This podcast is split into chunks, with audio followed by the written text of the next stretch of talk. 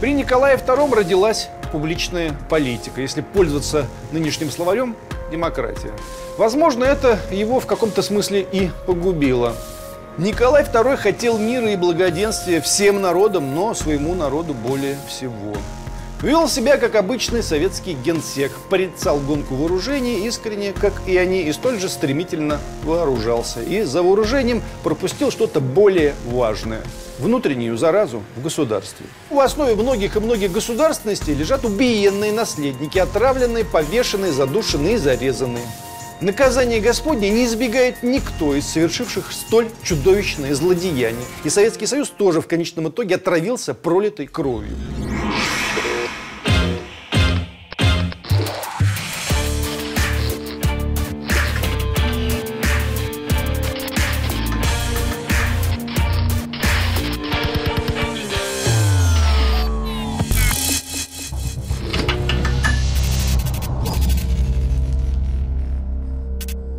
Зимой 2009 года, 10 лет назад, Следственный комитет Российской Федерации закрыл уголовное дело о гибели Николая II за истечением срока давности.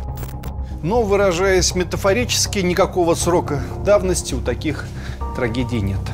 Они всегда будут с нами, и мы всегда будем вынуждены осмыслять случившийся ужас. 2 марта 1917 года Николай II отрекся от престола.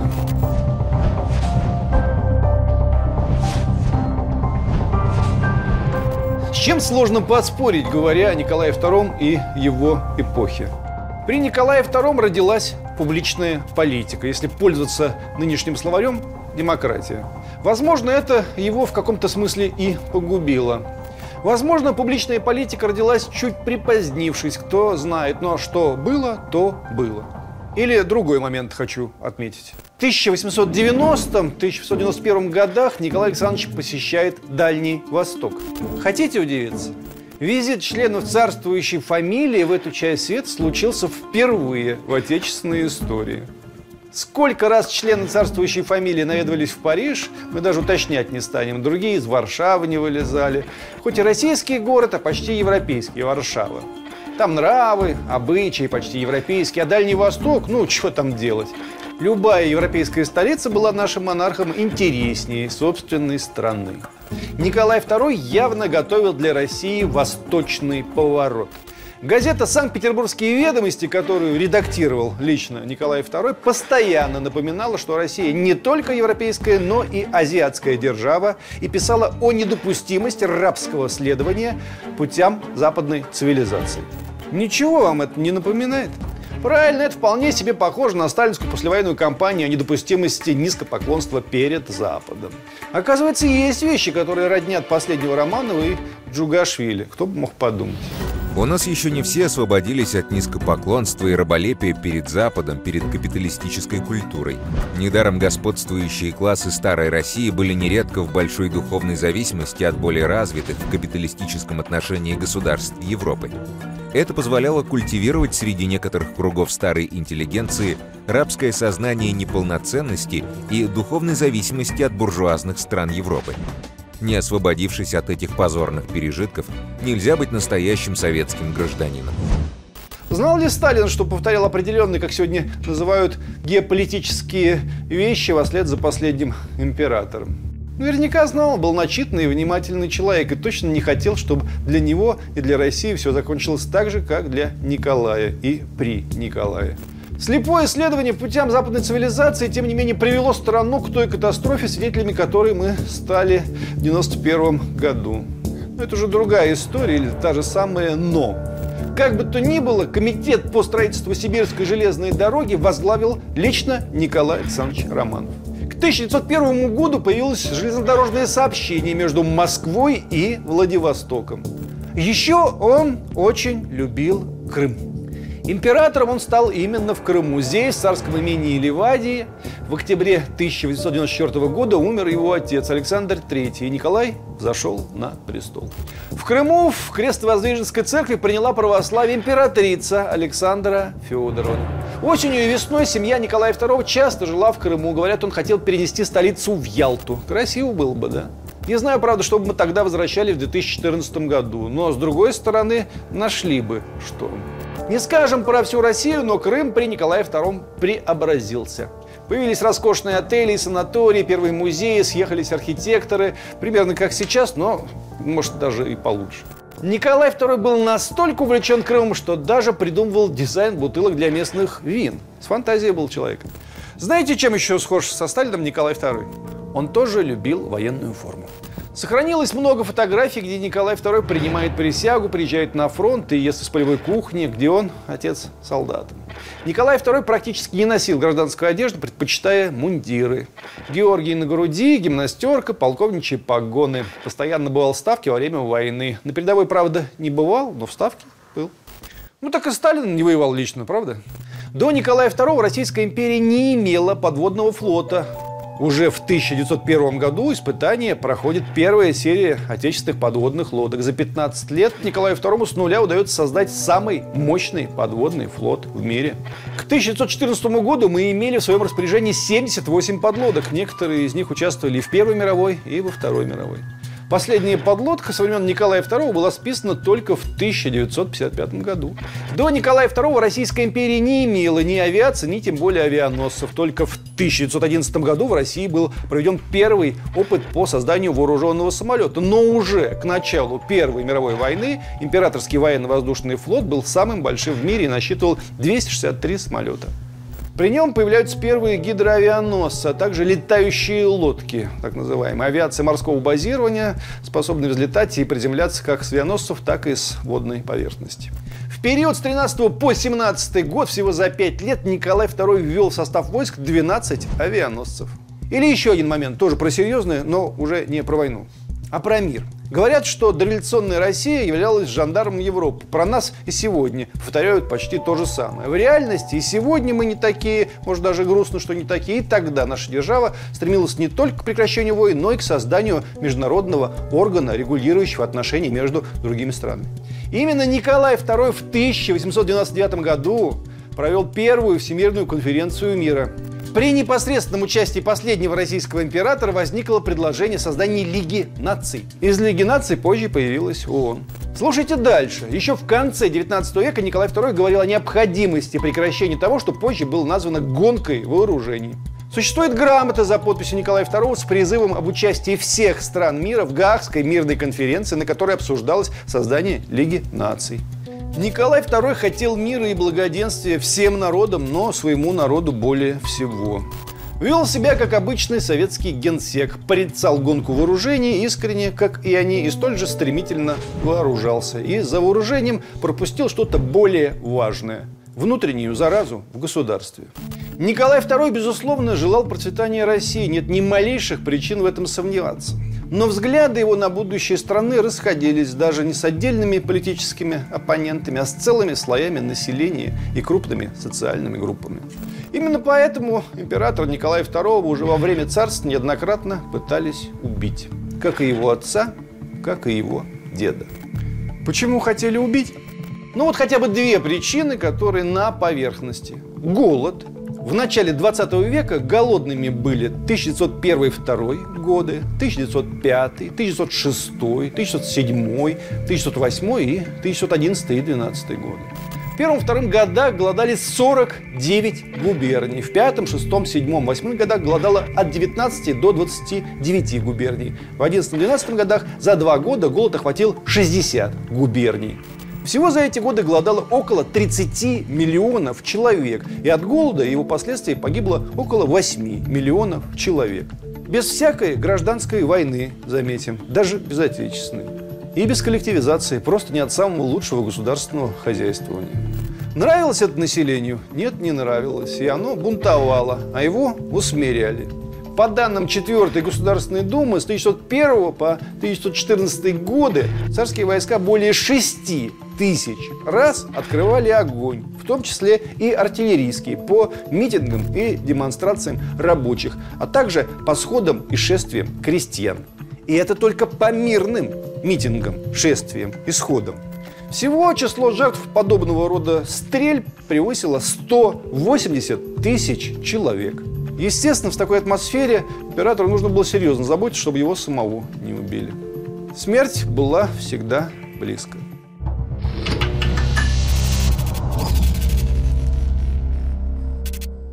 1 марта 1881 года маленький Николай, будущий император, видел своего истекающего кровью деда, императора Александра II. Александр II был смертельно ранен народовольцами, но дело, как оказалось, было не в террористах.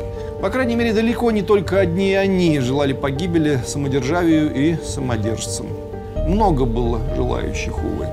Николай уроки родителей и деда запомнил. О своей охране он очень заботился. И разумно заботился. Но во всем этом будто слышится предчувствие будущей судьбы. Николай II охраняли, загибаем пальцы, пехотная рота, железнодорожный полк, дворцовая полиция, особый отряд охраны, большое количество агентов в штатском и, конечно, казачий конвой.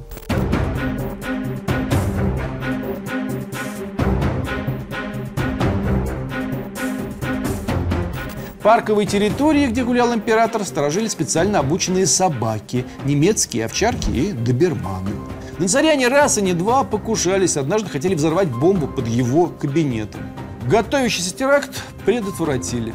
В 1905 году Николай II присутствовал на салюте у Зимнего дворца, который производился из орудий Петропавловской крепости. Картечь, которая якобы случайно оказалась заряжена одной из орудий, угодила рядом с беседкой, где находился император. Император, оставшийся спокойным, сказал таинственную фразу «До 18 года я ничего не боюсь». Бояться ему, как ни странно, стоило в первую очередь не террористов, а собственного своего окружения. Оно оказалось опаснее. После отречения от престола Николай II не лишился охраны, однако теперь его защищали не столько от покушений террористов, сколько от того, чтобы его не разорвали на части бывшие подданные. Как сегодня бы сказали, рейтинг действующего государя был тому моменту очень низок. Ну а что вы хотите, затяжная война, унесшая сотни тысяч жизней, и политические, и финансовые кризисы, все такое, все такое. Мы не вправе говорить, насколько России было необходимо участие в Первой мировой, которая, кстати, тогда в России называлась Второй Отечественной, потому что Первая Отечественная была война 1912 года. Но, безусловно, что союзники по Антанте оказались не самыми надежными партнерами. Это надо признать. Создание Антанты было выгодно Франции и Англии. Роль России расценивалась прагматично, если не сказать цинично. Русского государя погубила война. Огромная, взваленная на плечи уставшего и отчаявшегося дождаться к себе уважения народа.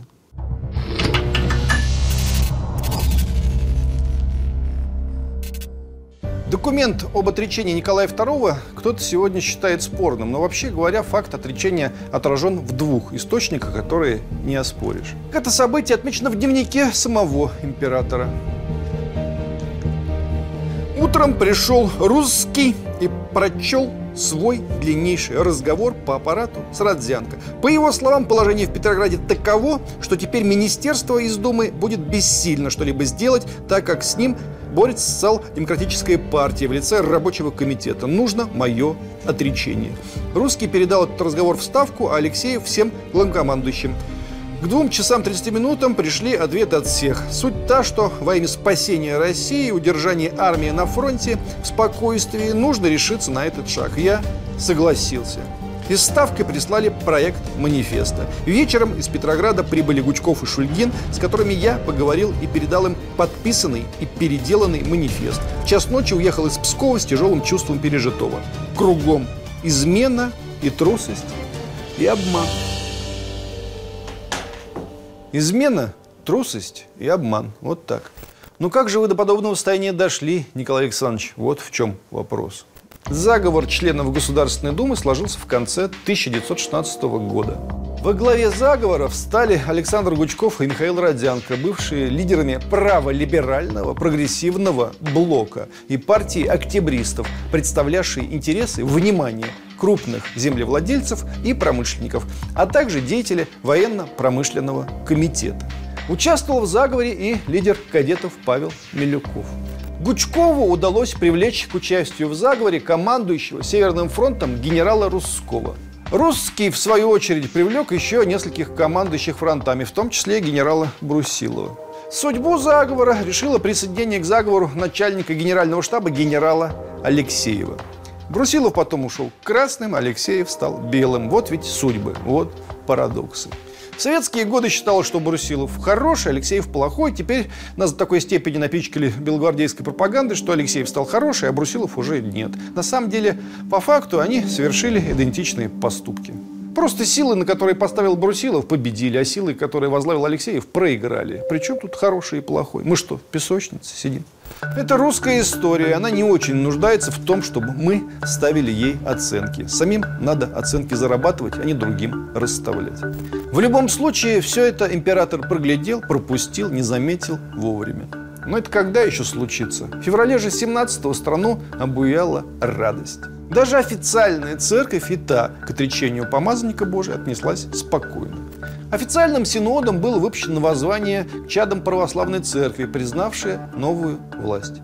Практически сразу прекратилось молитвенное поминание царской семьи. Из молитв исчезли слова с упоминанием царя и царского дома. Епископ Переславский Иннокентий Фигуровский говорил, радуемся и торжествуем, не свергнут Богом с престола безвольный император, и волею Божьей, а не волею народа, как думают неверующие, поставлены во главе Отечества лучшие люди. Епископ Александровский Михаил Космодемьянский выразился жестче. Воскрес Христос и пали дьявольские цепи. Пал самодержавный строй, деспотический режим и рухнули путы. И даже Василий Шульгин, пока еще депутат Государственной Думы, а впоследствии видный монархист и идеолог белого движения, писал, цитата, «Необходимость отречения была единогласно принята всеми. Когда я шел к императору, меня мучила мысль, неужели нельзя отвратить? Нет, нельзя. Так надо. Нет выхода. Целый ряд великих князей признают после свержения Николая II временное правительство. Так, 9, 11 и 12 марта на имя премьер-министра князя Львова поступили сопутствующие телеграммы от великих князей Николая Николаевича, Александра Михайловича, Бориса Владимировича, Сергея Михайловича и Георгия Михайловича. Когда сегодня звучат слова необходимости покаяния перед государем, самые покаянные от чего-то косо смотрят на сторонников левой идеи, всяких там коммунистов, большевиков. Но вообще говоря, когда государь говорил про измену, трусость и обман, он вообще ведь не Ленина имел в виду. Ни Троцкого, ни Котовского, ни Чапаева, ни красного командира Аркадия Гайдар, нет. И даже не советского поэта Владимира Маяковского, а верхушку государственной власти, генералитет, буржуазную либеральную оппозицию, крупный капитал, родственников своих, много кого. Ну так пусть каются, кто же им не велит. А то как раз перечисленных меньше всего слышно. Покаяние – это такая особенная штука, которую все время кто-то другой должен совершить. Зачем другой-то? Не надо, чтобы другой. Давайте, как говорится, начинать с себя. Но если ваше покаяние выглядит примерно так, батюшка-государь, за твою погибель буду красную сволочь душить и вешать, то это не покаяние, братья мои. Это гражданская война, часть вторая. Не надо это путать с покаянием.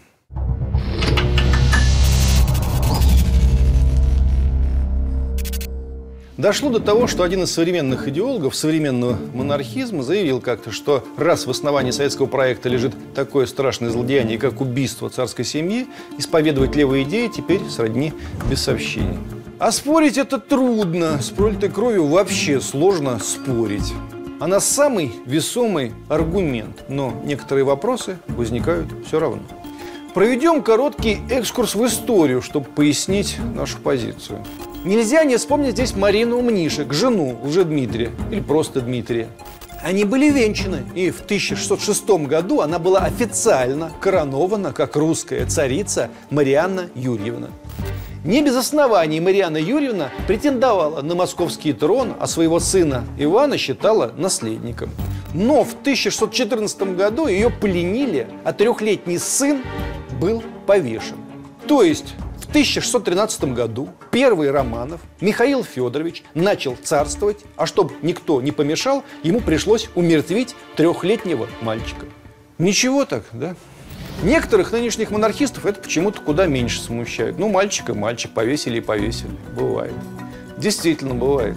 Что такое лишний наследник в те времена понимали все.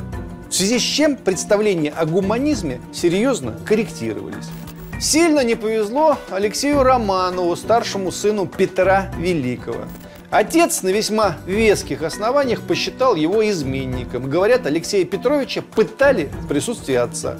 По официальной версии наследник умер от удара. Но еще в 19 веке были обнаружены документы, что Алексея Петровича страшно мучили и вполне могли замучить до смерти. Идем далее по трудным дорогам российской истории. Иван VI, российский император, царствовал только первый год своей жизни, после чего был свергнут Елизаветой Петровной и оставшуюся часть жизни провел в одиночном заключении. За все время заключения этот несчастный не увидел ни одного человеческого лица и к концу жизни, судя по всему, двинулся рассудком. Но даже сойти с ума ему не дали спокойно, потому что его зарезали в 1764 году во время попытки освобождения. Утверждают, что взошедшая на трон Екатерина II нарочно инициировала это «освобождение» в кавычках. Ранее ей уже был отдан приказ, что свергнутого императора надо немедленно умертвить, если кто-то рискнет дать ему свободу. Ну, в общем, убили. 23 года было на тот момент шестому Ивану. Нельзя здесь забыть и мужа Екатерины Великой, Петра III, тоже российского императора, незложенного волей его жены, 10 июля 1762 года. Петра тогда отправили в Ропшу, но прошла всего неделя, и он вдруг умер от геморроя. Пока был власти, никак не умирал, а тут раз и все. Самая известная версия, что этого императора убил фаворит Екатерины Алексей Орлов. Так просвещенная императрица погубила двух наследников русских царских фамилий, и Рюриковича, и Романова. Сама Екатерина не принадлежала ни к одной из этих династий. Пока она была у власти, за низвергнутого и погубленного Петра Федоровича успела выдать себя 40 самозванцев. Но самым известным из них являлся, конечно же, Емельян Иванович Пугачев, великий буян и казачий атаман. Его тоже казнили, чтобы не мешался. Третий, хоть и не кровавый, но жертвой Екатерины Великой стал ее сын Павел Петрович. Императрица должна была ему передать власть, когда он вырастет, но не передала. После смерти матушки Павел все-таки начал царствовать, но был убит офицерами в Михайловском замке в собственной опочивальне в ночь на 12 марта 1801 года. Организатором заговора стал Палин, петербургский генерал-губернатор и глава тайной полиции. Как убивать-то будете? Как царевича Алексея? Или как батюшку моего Петра Третьего?